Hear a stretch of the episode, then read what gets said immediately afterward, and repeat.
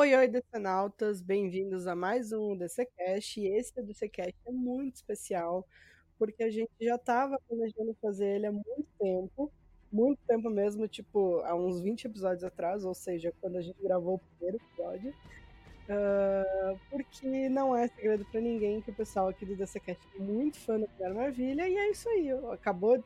Estamos na semana do Wonder Day e esse episódio é em homenagem à maior de todas.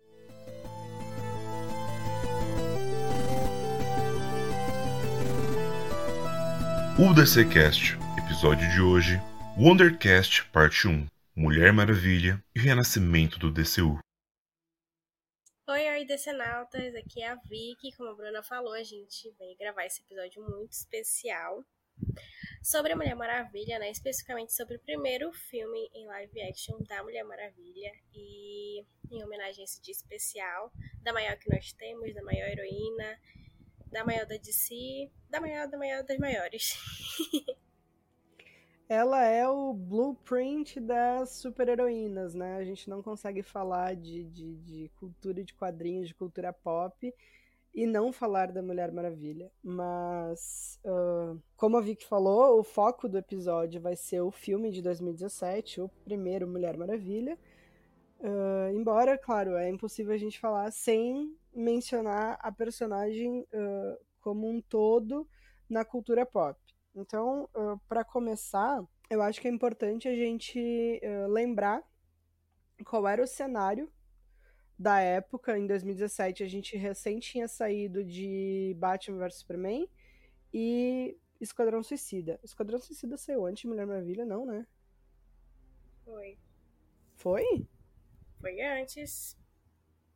Se eu não me engano, o Batman vs Superman foi em março de 2016 e aí em agosto a gente teve o Esquadrão Suicida. 2016 foi um ano assim pra DC nos cinemas bem complicado.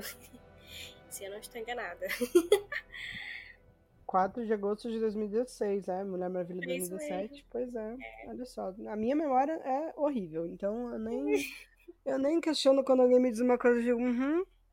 Aliás, não questiono não, né, eu questiono a minha memória, então, mas é. de fato, foi ali complicado ao mesmo tempo que, embora tenha sido complicado a aceitação dos dois filmes, a, eu acho que é unânime dizer que Batman vs Superman fez uma coisa que ninguém esperava que fizesse e tapou a boca de muita gente. Porque quando anunciaram a Gal para fazer a Mulher Maravilha, eu lembro que o comentário que a gente mais lia por aí é ah, ela é definitivamente uma mulher maravilhosa, mas não é a Mulher Maravilha. Era o que eu mais ouvia por aí. E eu fiquei assim, pô, achei a mulher linda pra caramba. Vi ela atuando pouco em outros filmes, mas assim, é o suficiente para eu comprar a dar o benefício da dúvida e dizer, pô, vem cá e me convence. E o mais legal para mim é que ela não é ela não é americana. Isso. Então isso, isso, isso para mim já fica, sabe? Já foge, eu, eu, né? É, já foge, porque a Mulher Maravilha não é americana. A Mulher a Maravilha ela tem que ter algo de fora daquela cultura ali, sabe? Ela tem que trazer algo para esse sopão cultural que é os Estados Unidos e a Hollywood, né? Então, eu acho que isso ela fez muito bem, porque logo depois do, do Batman vs Superman, todo mundo falava, mesmo quem queria muito criticar o filme falava, ah, o filme é lixo, mas a Mulher Maravilha, a forma como ela foi introduzida, as cenas dela. A cena dela salvando o Batman. Tá ali. Daqui pra ali a gente tá rolando no Twitter e aparece essa cena. Tipo, a entrada da Mulher Maravilha embaixo do Superman. Icônica. É unânime, não tem quem reclame dessa cena. Tipo, ela é, é a cena, sabe? Não dá para reclamar disso. E para mim, ela tem essa. Eu acho que é, é essa cena. Aliás, o, o personagem da Mulher Maravilha no Batman vs Superman é o, a motivação do porquê que a gente entende que Mulher Maravilha foi um hit, mesmo a DC estando em, em, em águas nebulosas ali naquele momento, né? E daí quando vem o, o Mulher Maravilha, é especial e é aí que eu me refiro que a gente não consegue falar dela sem falar de cultura pop. E acho que, inclusive, eu e a Renata mencionamos isso lá no primeiro episódio do DC Cast, que a gente, quando tu pensa em super-heróis, quando tu é criança, tá? Tu tá crescendo e tu tem acesso a inúmeros filmes e quadrinhos, série e desenho.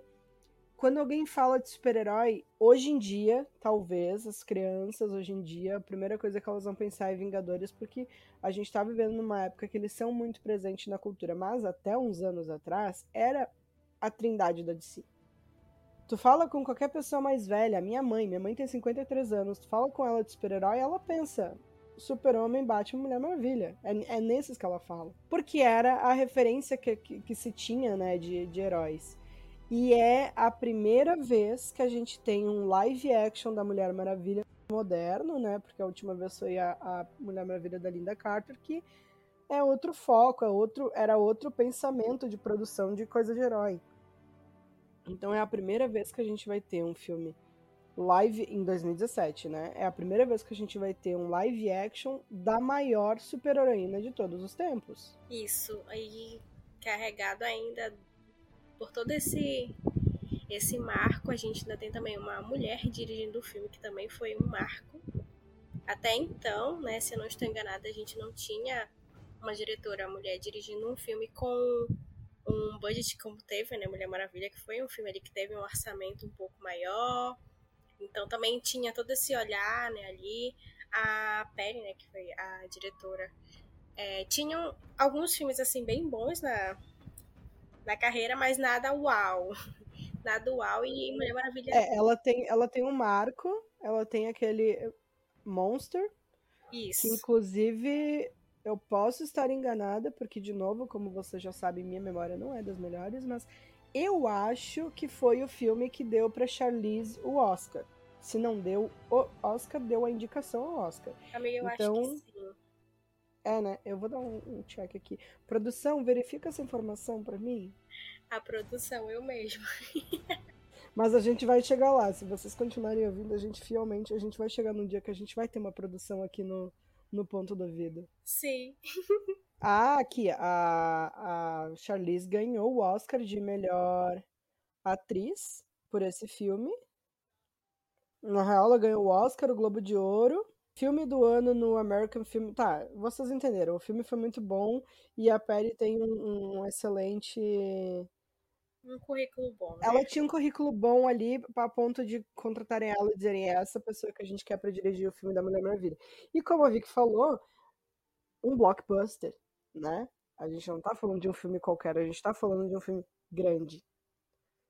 Mais do que isso, ela é a maior heroína de todos os tempos. E é a primeira vez que ela vai ter um filme, então assim, eu como consumidora de, de cultura pop, de cultura geek, eu já tava feliz, sabe? Por ter o filme dela, mas mais especificamente porque o, o pelo que o filme dela representa. E, e, poxa, esse filme foi feito para mim, sabe? Ele foi feito pra, pra, pra mulher, ele foi feito pra, pra Bruna de sei lá quantos anos quando era pequenininha, que via muito filme de herói homem, mas não via de mulher.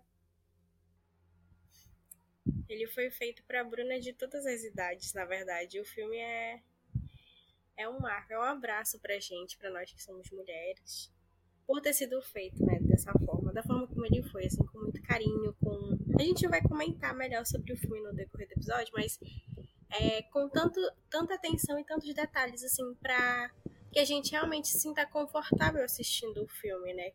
Que a gente veja ali a personagem ser retratada do jeito como ela realmente é pra gente, como a gente enxerga ela como uma pessoa justa, bondosa, é, que tem ali determinação, que é inocente, tem aquela pureza, mas que ao mesmo tempo, na hora de agir, consegue é, agir de forma justa, é, fazendo um bom julgamento. Então, pra gente foi assim, pra mim, nossa, foi incrível. Inclusive, já que a gente tá tocando nesse assunto, eu não sei se você quer pular pra outro assunto, mas como foi o dia que tu foi no cinema para assistir o filme da Mulher Maravilha?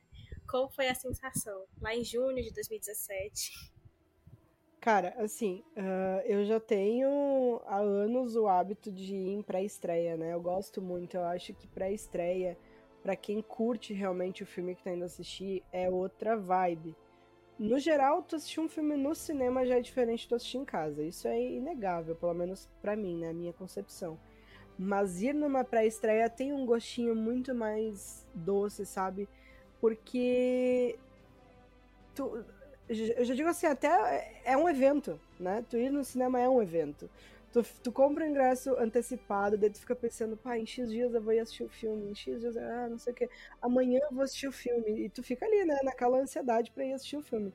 Aí no dia que eu fui assistir, eu lembro que na época eu tava trabalhando e eu ia ter que ir meio virada no dia seguinte. E eu pensei, ah, foda-se, eu vou igual, eu não, não perco esse filme por nada. E daí eu saí com os meus amigos e a gente foi pro, pro, pro, cinema. E daí a gente tinha que ir no cinema antes, né? Tipo, lá pelas 10 horas, o filme só ia estrear à, meia-noite. Mas tinha que ficar antes lá, porque eles não deixavam entrar depois. E daí, nossa, aquela ansiedade, ver aquele a, o shopping vazio e tu lá esperando pra ver aquele filme. E assim, eu esperei muito tempo pra ver esse filme. Então a ansiedade só foi aumentando, sabe? Sentei pra ver o filme. O filme começa, eu já tava, já tava cheia de, de lágrima no olho. Eu me emocionei muito. Porque, e, e, é isso que eu tava falando, porque que eu achei que era importante a gente falar da, da Perry. É porque ela sabia o tom que esse filme precisava ter outro diretor não ia fazer o que a Perry fez. Ela não ia ter a visão que ela tem. E a introdução do filme para mim é muito importante, porque ela não pula direto para a ação, ela, ela, ela toma o tempo dela para dar uma introdução. E bem como tu falou, tem essa esse carinho, essa ingenuidade da, da personagem, que tá, porque é um filme de origem, então tem que ter isso, né? É, eu não sei explicar o, o tamanho do, do, do, do, sentimento que eu tive. Ó, oh, eu tô quase chorando hoje. Mas é que, tipo, é, é muito especial esse filme para mim. E eu lembro, assim, que quando ele acabou. Porque o, a identidade visual do filme também é muito bonita, né? E daí ele entra aquele crédito todo dourado e tal, e, e começa os nomes, e eu fiquei. Eu, os meus amigos levantaram e eu fiquei sentada, chorando, assim. Não aquele choro feioso que tu soluço e tal, mas assim, eu tava muito emocionada. Inclusive, eu, eu vou. Eu tô me segurando pra não chorar agora. oh my god. Ai, nossa, mas foi incrível, né? Eu lembro que na minha vez, né, quando eu fui assistir, eu tava assim muito animada porque nessa época, mais ou menos, assim, eu não era tão próxima do fandom da DC, mas eu gostava muito de ficar ali por dentro das notícias. É, e de acompanhar também os filmes, né, que iam sair, as produções e tudo mais, pra eu assistir o que tivesse, assim, sem me aproximar muito do fandom. Eu era muito feliz naquela época, inclusive. E eu tava. Sim. E eu tava contando os dias para assistir o filme. E eu tava muito empolgada, porque é, o filme estreou em junho, eu faço aniversário em junho, então eu estava considerando como um presente para mim o filme. Falei, foda-se, o aniversário é meu, o presente é meu, que eu vou ganhar o filme da Mulher Maravilha da maior heroína que existe, da que eu mais amo até hoje. E eu fui assistir o filme belíssima com a minha mãe no dia do meu aniversário, porque a pré-estreia aqui na minha cidade foi no dia 1 de junho, né? E eu fui belíssima, ganhei o ingresso grátis do cinema. Isso foi muito legal. Presentão real. Aniversário. E fui assistir com a mulher que eu mais amo na vida, que é a minha mãe. E assim, tanto eu quanto ela, a gente, quando a gente saiu do filme, a gente estava assim, realizadas, completamente apaixonadas pela Gal, apaixonadas pelo filme, sentindo que a gente podia derrotar tudo que existisse de ruim no mundo, assim, porque o filme ele passa muito essa vibe também, assim. Eu lembro que quando eu saí do filme, eu falei, cara, eu consigo derrotar todos os meus inimigos. Eu sem inimigo nenhum. Todos os meus inimigos a, a partir desse filme. Sério, a música dela ficava na minha cabeça toda hora, assim tudo que eu fazia, eu só ficava pensando na música da Mulher Maravilha. Coloquei como toque do meu celular, assim, foi, pra mim foi um. Sei lá, é, existe um, uma vitória antes e depois do filme da Mulher Maravilha, porque pra mim realmente foi uma mudança e tanto. Tanto é que até hoje é o meu filme favorito do DCU. Não só porque eu acho que de todos os filmes, assim, ele tem muito, muitos pontos positivos de forma técnica, pela mensagem que ele passa, mas também pelo carinho, né, e pelo amor que eu sinto pelo filme, assim. De verdade. É, e não, e, e ele tem assim. Uh, ele é outra coisa. Ele, ele, ele consegue explodir para fora da bolha. Talvez isso seja o meu amor falando mais alto, porque eu tenho ele em grande estima para mim. Mas eu acho que ele é diferente do resto dos filmes de herói que a gente tem, de, de tudo, sabe?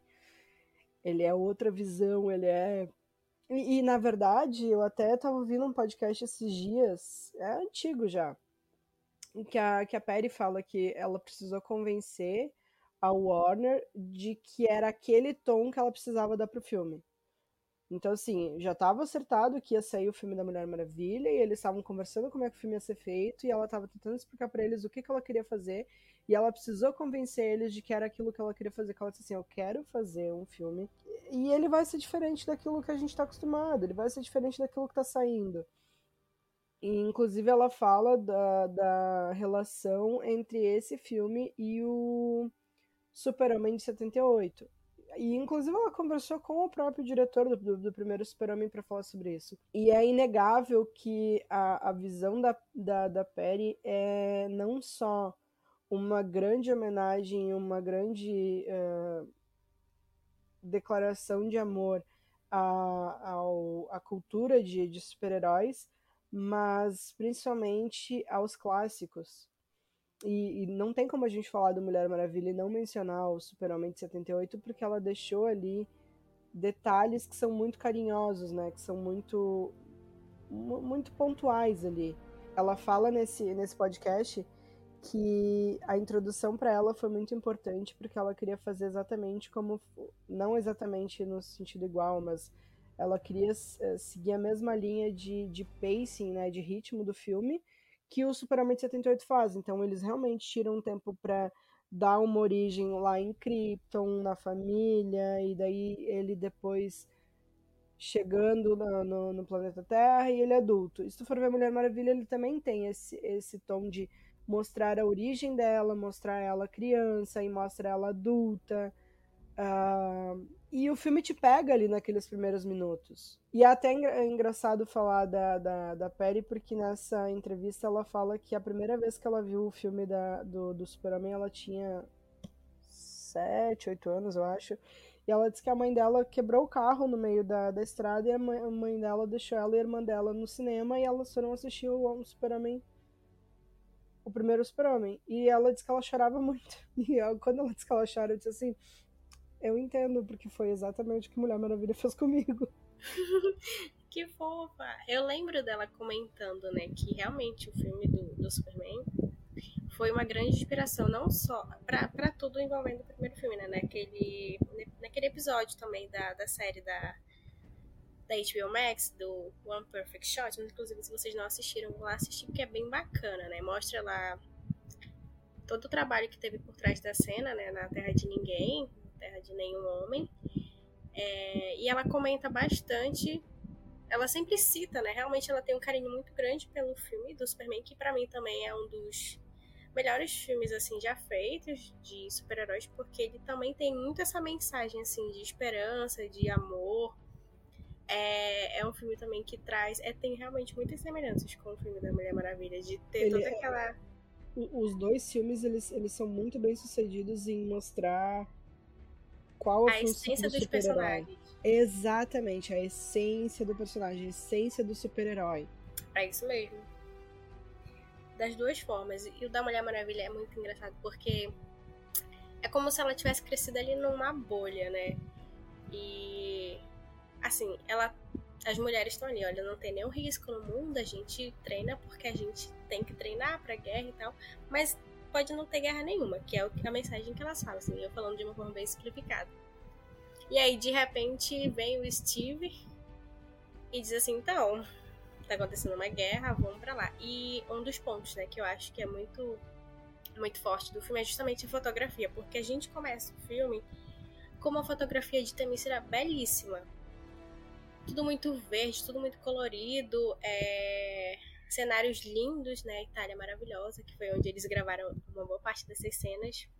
O que é irônico, né? Porque eles podiam ter gravado na Grécia. Sim, mas enfim, a barba. É... E aí, conforme o filme vai avançando, né? Conforme a, a Mulher Maravilha ela vai ali conhecendo o mundo dos homens, ela vai também é, digerindo um pouco mais essa inocência dela, né? Não perdendo a inocência, mas entendendo melhor o mundo dos homens, saindo um pouco ali da, daquilo onde ela foi criada, né? Isso é junto ali com a fotografia, porque a gente vai sentindo que os cenários eles vão dando uma escurecida, e de repente ela é a coisa mais brilhante que tem em tela. o que é muito inteligente, assim, muito perspicaz. É, eu até esqueci, acho que eu tinha anotado aqui o nome de quem fez a fotografia do filme, mas pra gente ver como o filme caminha, assim, com uma mensagem muito clara. Tudo tá muito bem relacionado ali. Eu acho que o, fato dela ter, dela ter desse, eu acho que o fato do filme começar com ela nessa bolha de perfeição que é a Temícera e ela ir para o mundo dos, dos homens acaba sendo o alívio cômico muito bom do, do, do filme, porque a gente tem uma personagem que ela é adulta, e na verdade até bem velha, mas assim, ela é uma mulher adulta e ela, ela não conhece a maldade do mundo. Isso. Porque ela nunca teve acesso àquilo. E isso gera cenas muito engraçadas, muito, com, com assim, até tem aquele teor de ingenuidade. Bom, a cena dela saindo no barco com o Steve e eles falando sobre casamento e sexo, não sei o quê. Aquela cena é de uma genialidade, porque ela é muito simples, mas ela, ela é engraçada justamente pela simplicidade dela. E tu falou do. do, do falando da, do, do lado cômico, foi uma das coisas que a, que a, a, a Perry falou que ela queria no filme, que ela queria um elenco que tivesse uh, humoristas, que tivessem pessoas que sabem trabalhar bem o humor, porque aquilo ali ia contrabalancear que, no fim das contas, a gente está falando sobre um filme que se passa na Primeira Guerra, e é uma realidade triste. E ela conseguiu equilibrar essas duas coisas, e a gente vai de, de cenas muito, muito leves, com personagens cômicos, esse cômico bem entre aspas, né, gente? Vamos, vamos usar a interpretação. Para cenas da guerra, para cena de gente saindo quebrada, para é, pessoas assim, na mazela da guerra. Né? A cena do sorvete. É, exato, a cena do sorvete é, é, um, é uma, um contraste muito bom. E aquela cena do, do, sorvete existe nos HQs, né? Uhum. É, HQ também tem animação, uma referência muito fofa. Que inclusive, até nem, nem, era uma coisa que eu ia falar agora, mas uh, já que a gente falou da cena do sorvete das HQs, uh, uns anos atrás eu decidi que eu ia ler Mulher Maravilha do início. E quando tu pega uma coisa de herói muito, muito antiga, principalmente ali da década de 40, é, é um esforço complicado que a gente tem que fazer, porque por mais que eu seja muito fã da, da da personagem, acontece a mesma coisa com Batman, a mesma coisa com Super-Homem. Quando tu lê coisas antigas, tu precisa fazer um recorte do que é cultura da época, né? Então, às vezes, é, é, é, difícil ler, porque tem coisas que eram politicamente muito erradas e na época eles achavam ok. Mas quando tu faz esse recorte das coisas que, que, que não servem mais pro tempo de hoje, se tu lê os quadrinhos antigos, tu consegue enxergar que a Perry teve esse contato com esses quadrinhos com muito carinho e ela trouxe uh, essas uh, referências para dentro do, do filme, não só desse, do Mulher Maravilha 84 também. E até o, o, a cena dela salvando ele na, na praia, é tu, tá tudo ali, sabe? Então, não só ela quis fazer uma homenagem ao filme do, do, do Super-Homem de 78 com, a, com o ritmo do filme, o tom do filme, a chamar personagens, atores que, que, que conseguiam trabalhar bem o lado cômico, mas também existe uma homenagem forte ao, aos primeiros quadrinhos da Mulher Maravilha e um, uma homenagem forte ao, à série de 60, da Linda Carter. Uhum. E é exatamente esse meu ponto quando eu digo que a Patty Jenkins era a diretora para esse projeto. Ele não seria o que é se não fosse com ela. É. Ela colocou uma assinatura muito forte assim, no filme. E isso foi muito bom, porque ela teve todo um cuidado de estudar a personagem, de estudar qual era a melhor forma de abordar certas coisas. Ela teve ali uma leitura muito boa para o filme de abordar as coisas no momento certo, assim, de como ela foi conduzindo o filme, como ela introduziu é, os personagens ali secundários é, na escolha do elenco também, maravilhoso, porque todo o elenco tem muita química entre si. É, e também de abrir portas, querendo ou não, porque ela acabou, o filme da Mulher Maravilha, né, com a direção da, da Perry, acabou abrindo portas ali para outros projetos, não só dentro da DC, mas também dentro das de outras da concorrência e também, enfim, dentro mesmo do próprio mundo ali do cinema. Isso também importante falar. E, e, e, é engraçado a gente falar que assim, ó, precisou chegar em 2017 para ter um filme de uma de uma super heroína do tamanho da Mulher Maravilha, sabe? É vergonhoso que tenha demorado tanto, mas pelo menos finalmente aconteceu e a gente teve baita de um filme. Porque é o filme, sabe? Não, não, não dá pra gente falar. E, e a gente falou da, da, dos paralelos entre Mulher Maravilha de 2017 e o Super-Homem de 78 tem uma, uma cena que eu gosto muito, que é a cena que ela tá. Porque uma coisa a gente precisa também falar, né? A Perry, ela é muito perspicaz no visual do filme. Ela constrói a estética de filme de uma forma incrível, porque e quando eu falo de estética, de, de design, eu acho que a gente precisa pensar assim que design vai muito além daquilo que tu consegue ver o, design num todo ele funciona como uma estética que se aplica a, ao que tu ouve, a como as coisas se comportam. Quando eu digo isso, eu vou usar como exemplo uma coisa que eu sempre menciono pro pessoal do DC, que é assim. Se eu tocar a trilha sonora de O Poderoso Chefão, tu sabe que esse filme se passa ou na Itália ou referente à cultura italiana. Isso é design. O design de, dessa música, ele tá ali para isso. Mulher Maravilha, para mim, ele tem um design incrível, que é... Uh... Oh, façam assim, ó, depois que vocês ouvirem esse episódio, vocês vão lá na trilha sonora e vocês escutem a trilha sonora. E vocês me digam se ela não casa perfeitamente com esse filme, porque ela tem esse tom de ingenuidade, de, de, de amor, e daí as, as músicas de ação são fortes, elas têm determinação, e, e, é a personagem da Diana. A Diana chega. Ela não conhece o mundo dos homens, mas ela sai determinada a botar o fim numa guerra que não era nem dela, uhum. né? Ela podia continuar na ilha dela, mas ela vai lá e ela. A trilha sonora se, re... se reproduz nesses sentimentos. E o, a mesma coisa se a gente for olhar o figurino, sabe? a, a cena da, dela com a Eta lá na, na, loja de roupas, elas trocando de. Ela trocando de roupa e ela procurando uma roupa. E daí a roupa que ela fica no final é uma homenagem à roupa de Clark Kent, né? Uhum. O óculos, Inclusive o óculos.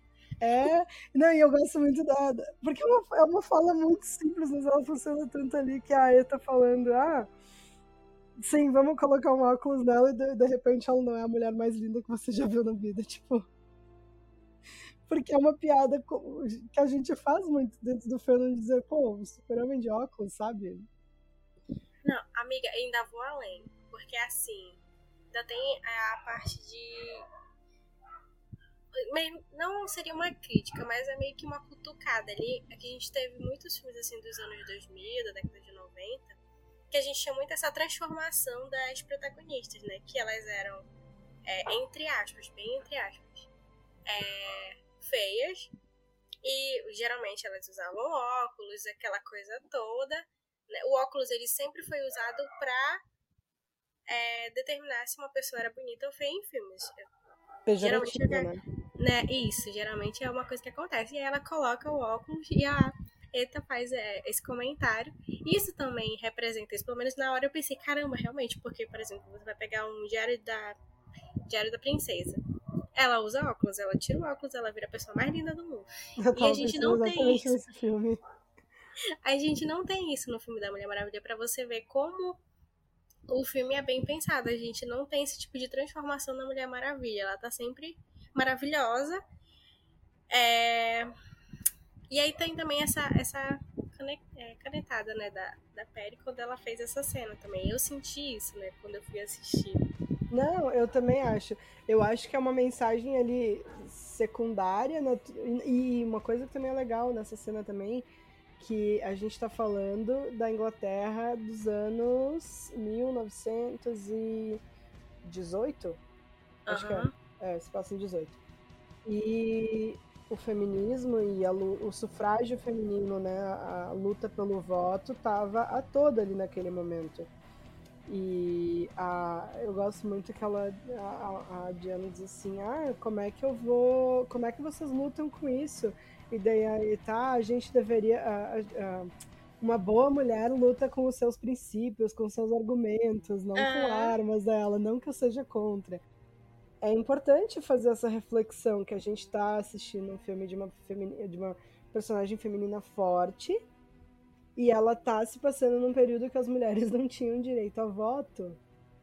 E ela vem de uma, de uma, uma sociedade matriarcal em que as mulheres comandam absolutamente tudo. Só existe mulher lá e lá a mulher não é considerada cidadão de segunda classe. Isso. Então, inclusive, galera, estamos pensando em fazer um, um episódio assim com participação de repente de historiadores para falar sobre essa questão. Deixem aí nos comentários se vocês curtem a ideia ou não. Podem colocar perguntas também, alguma coisa assim, algum tipo de contribuição também que a gente pode vir aqui trazer, né, para discutir. Eu acho que ele é um episódio, principalmente no período boa. que a gente está vivendo, acho que ele é importante. E uh, essa cena que ela sai com uma roupa que parece muito a do Clark, a, a Perry fala nesse, nesse podcast que uh, ela, ela tá saindo, daí tem a, a cena da, da, da porta giratória. E daí ela se ligou que com a porta giratória ela, ela, ela começou a gravar e ela disse, nossa, isso aqui me lembra a cena lá de 78. Então ela a, adaptou a cena para ela ficar mais parecida ainda para fazer uma homenagem. E em seguida ela sai de lá e daí ela, ela, eles entram no beco e o cara tenta tirar no Steve e ela bloqueia. E existe essa mesma cena no, no Superman de 78. Então é, é tudo uma grande. Tudo não, mas assim, é, partes do filme são grandes homenagens né? Sim, total. Essa cena é muito fofa, muito icônica e também é uma cena em que ela se revela ali, né? Começa a se mostrar, começa a mostrar suas habilidades. Que até então na cena da praia a gente viu pouca coisa, ela ficou mais ali no. Foi o momento das Amazonas em si brilharem, né? Tu falou do, do One Perfect Shot e eu não consigo. Ah, eu gosto muito desse documentário. E é curtinho o episódio, gente. Assistam, vale, vale muito a pena. Mas eu gosto muito, assim, que ela fala da, da importância do, da cena do No Man's Land, ou Terra de Ninguém, porque ela queria fazer uma homenagem ao Mulher Maravilha de 60. Mais especificamente, a transformação da Linda, que é uma cena icônica. Todo mundo conhece a cena da Linda girando e pá, uniforme da Mulher Maravilha. Maravilha.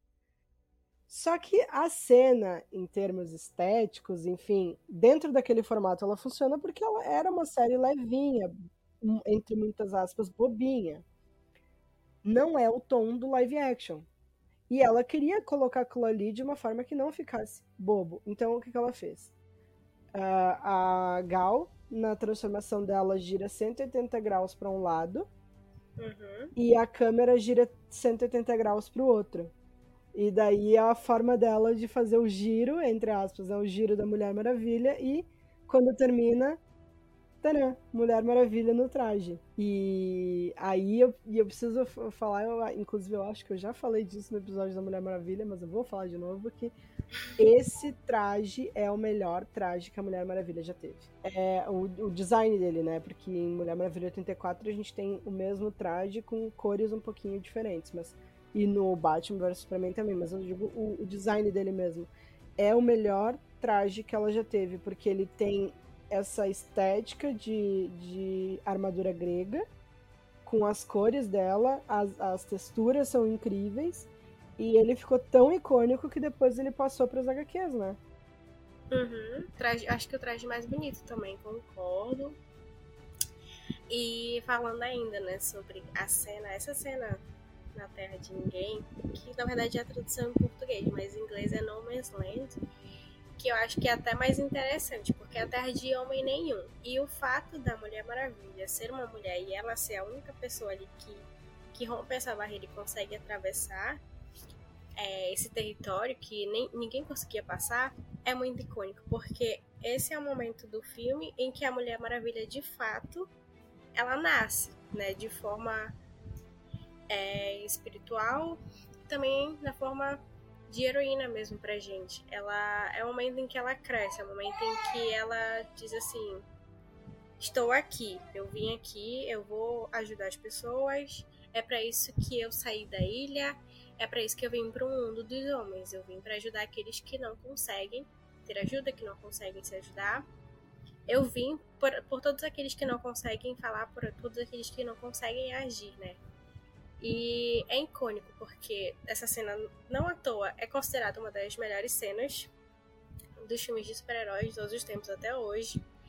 É, não tem, acho que uma pessoa que não se emocione vendo a cena. Eu, toda vez que assisto o filme, eu choro vendo essa cena. Subiu, essa cena ela virou um clássico do cinema, né?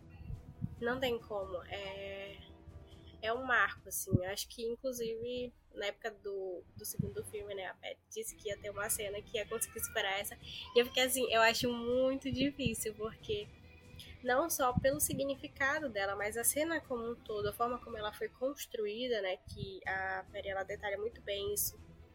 No documentário foi um trabalho assim de, de muitas pessoas, envolvendo muitas pessoas para conseguir construir aquilo, né? Para conseguir trazer essa representatividade que a gente vê na cena, todo esse significado que a, a cena tem e esse impacto também, porque é uma cena muito impactante.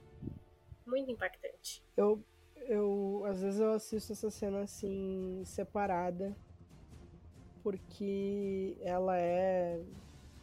Porque é, é naquele momento que a gente vê a Mulher Maravilha pela primeira vez no filme. Uhum. Porque até aquele momento a gente vê a Diana em Temícera, a Diana em Londres, a Diana no caminho, e a gente vê, é a primeira vez que a gente vê a Mulher Maravilha.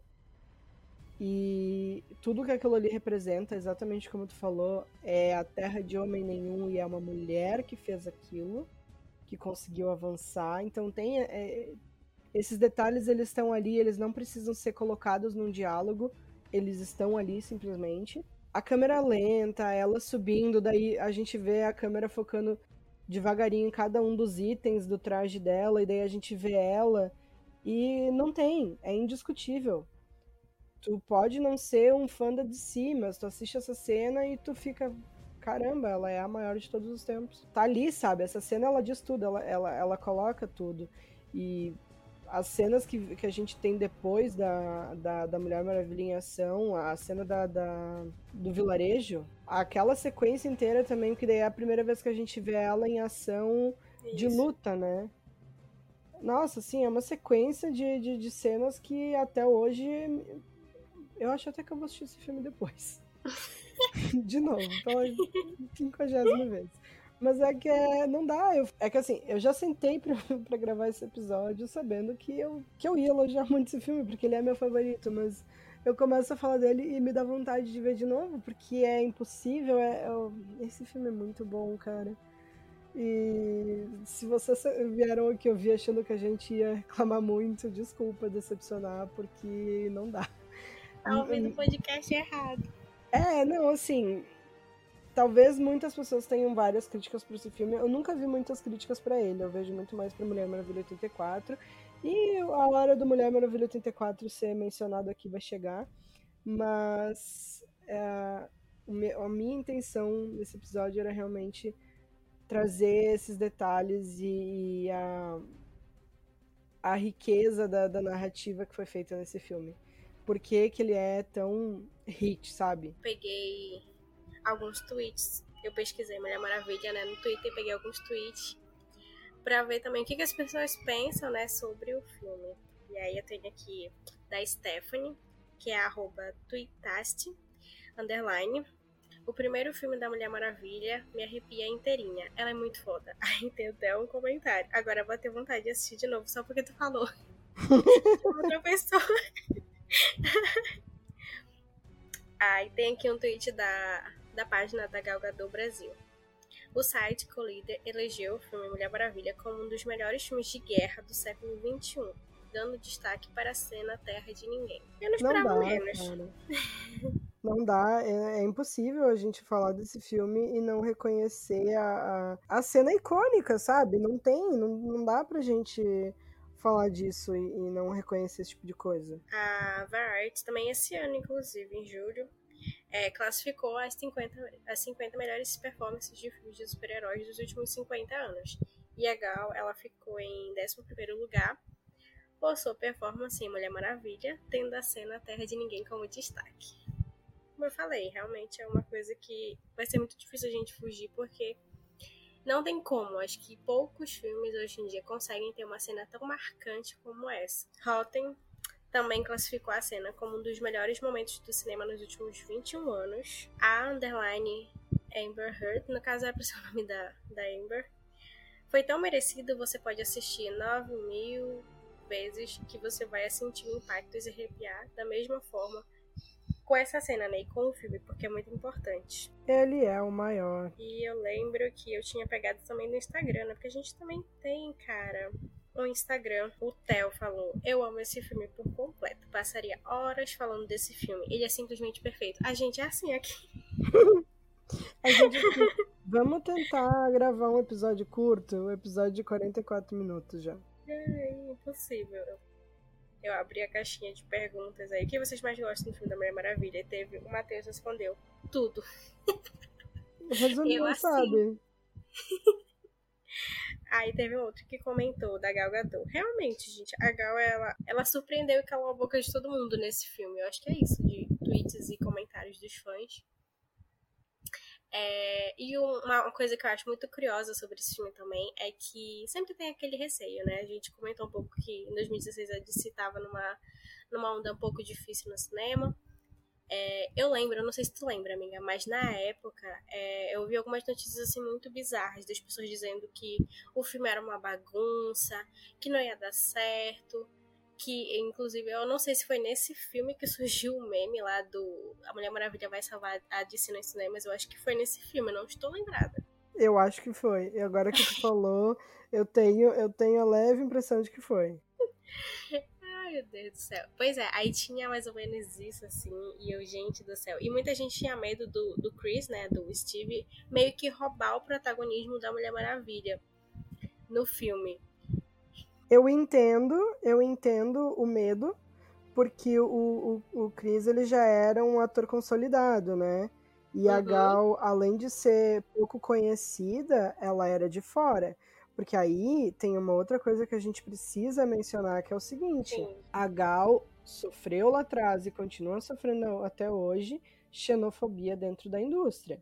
As pessoas uh, gostam muito de criticar, principalmente as cenas em que o sotaque dela tá mais proeminente. Ah, mas ela atua mal. E daí tu vai ver as cenas que as pessoas estão dizendo que ela atua mal, são só cenas em que ela tem sotaque. Então, eu acho que existe uma necessidade muito grande de, de separar o que, que é considerado atuar mal e o que, que é considerado atuar como um americano. E a Gal, ela, por mais que ela tivesse, que ela viesse já de uma franquia consolidada que era o Velozes e Furiosos, o personagem dela era pequeno e ela era uma, uma atriz uh, semi-desconhecida. A Mulher Maravilha colocou ela no mapa e ela fez grandes coisas com isso. Isso a gente precisa dar esse, esse mérito para ela, que ela soube pegar muito bem o, o o local exato onde Mulher Maravilha colocou ela e fazer disso algo maior. Eu entendo porque, porque na época também era uma das coisas que ficava na minha cabeça, sabe? Tipo, de fato, o, o, o Chris podia chegar ali e, e ser o destaque do filme. E ela cair para escanteio. Sim, só que a gente, na verdade, foi surpreendido, porque os dois acabaram tendo uma das melhores químicas que eu já vi na minha vida. Eles dois conseguiram ter é, um trabalho assim nas cenas em que eles estão juntos, né? De uma forma muito, muito, muito bonita. É, inclusive, né?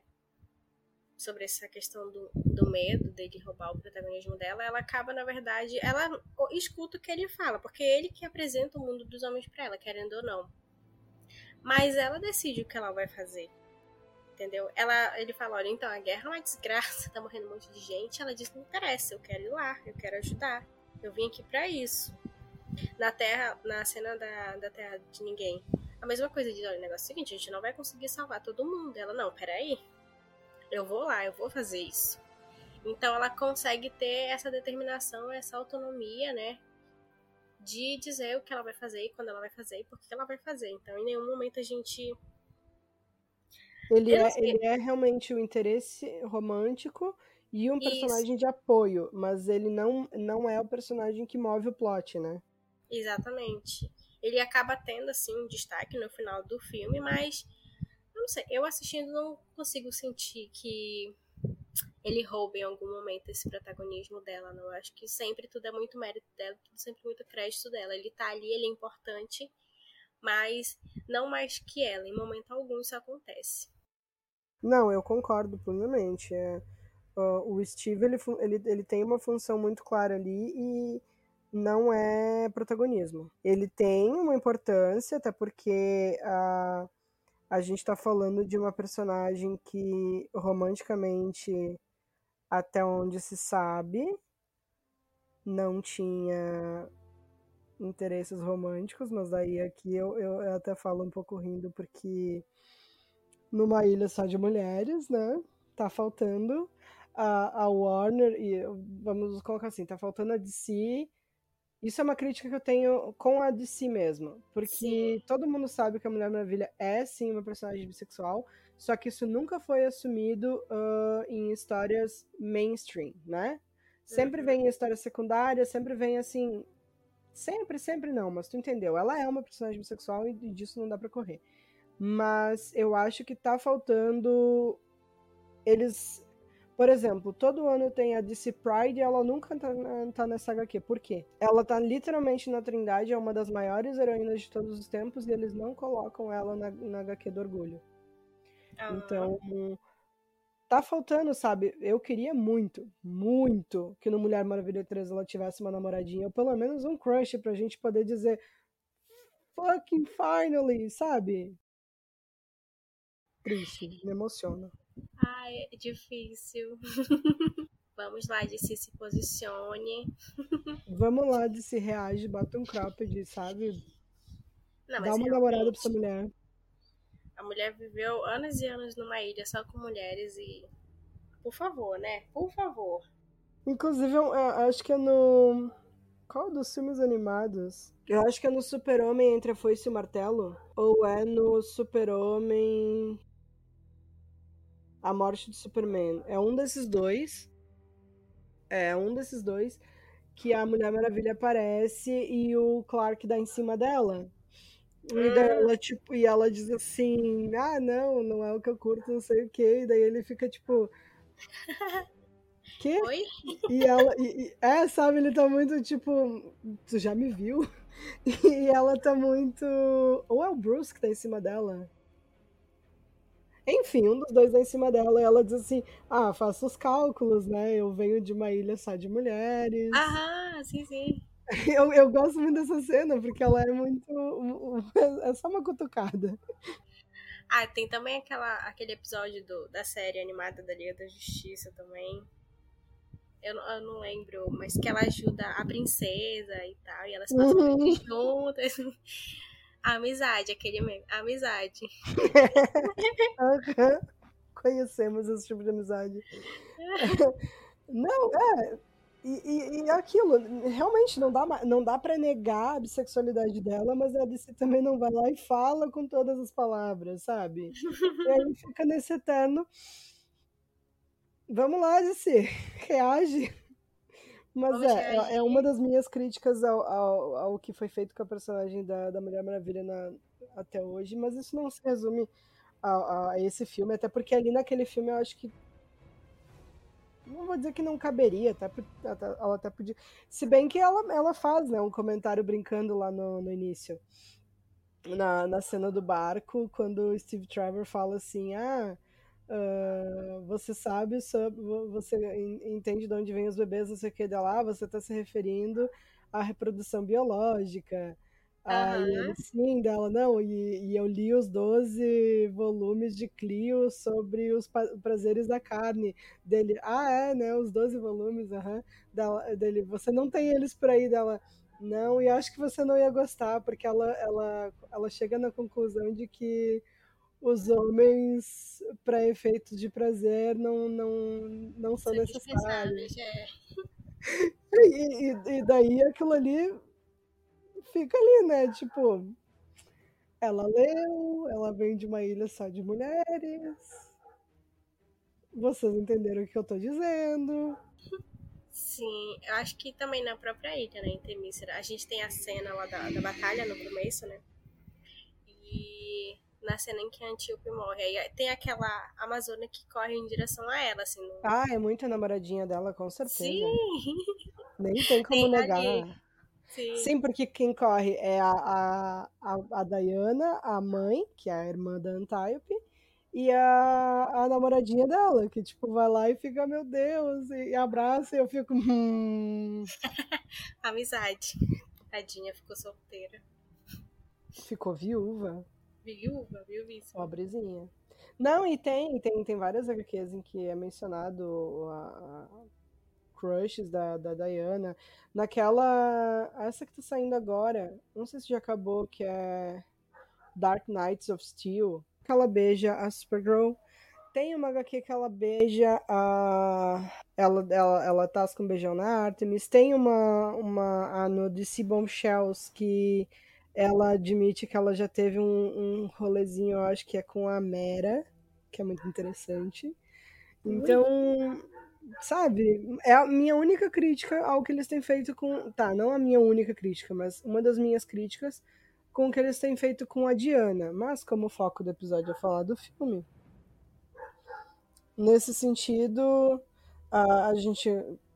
Olha as voltas que a gente dá, né? Mas a gente tava falando do, do, do, do, do papel do Steve Trevor nesse filme. Sim. E ele é isso, né? Ele é o primeiro amor dela ali no mundo do, do- dos homens, e isso, se a gente for ver, ele acaba influenciando como a vida dela vai ser depois daquele período ali, né? Sim, total. A gente vê isso também. É, como de certa forma ela acaba ficando ali pelo, pelo mundo mesmo, mundo dos homens, com as pessoas que ela conheceu por meio dele. E sempre ali com aquele sentimento, né? Do que eles aprenderam juntos, do que ele ensinou pra ela e do que eles viveram juntos. É, Sim, porque o, o, o personagem dele também tem diálogos muito legais, como quando ela, ela. Ele diz, ah, porque a gente vai encontrar o Tiff. Daí ela pergunta quem é o Tiff. E ele diz, ah, o Tiff é um. Contra... Ele faz contrabando e tal. E ela fica, nossa, mas as pessoas com quem tu anda, um é um, um, um cara que mata sem honra, o outro é um mentiroso, o outro é um contrabandista.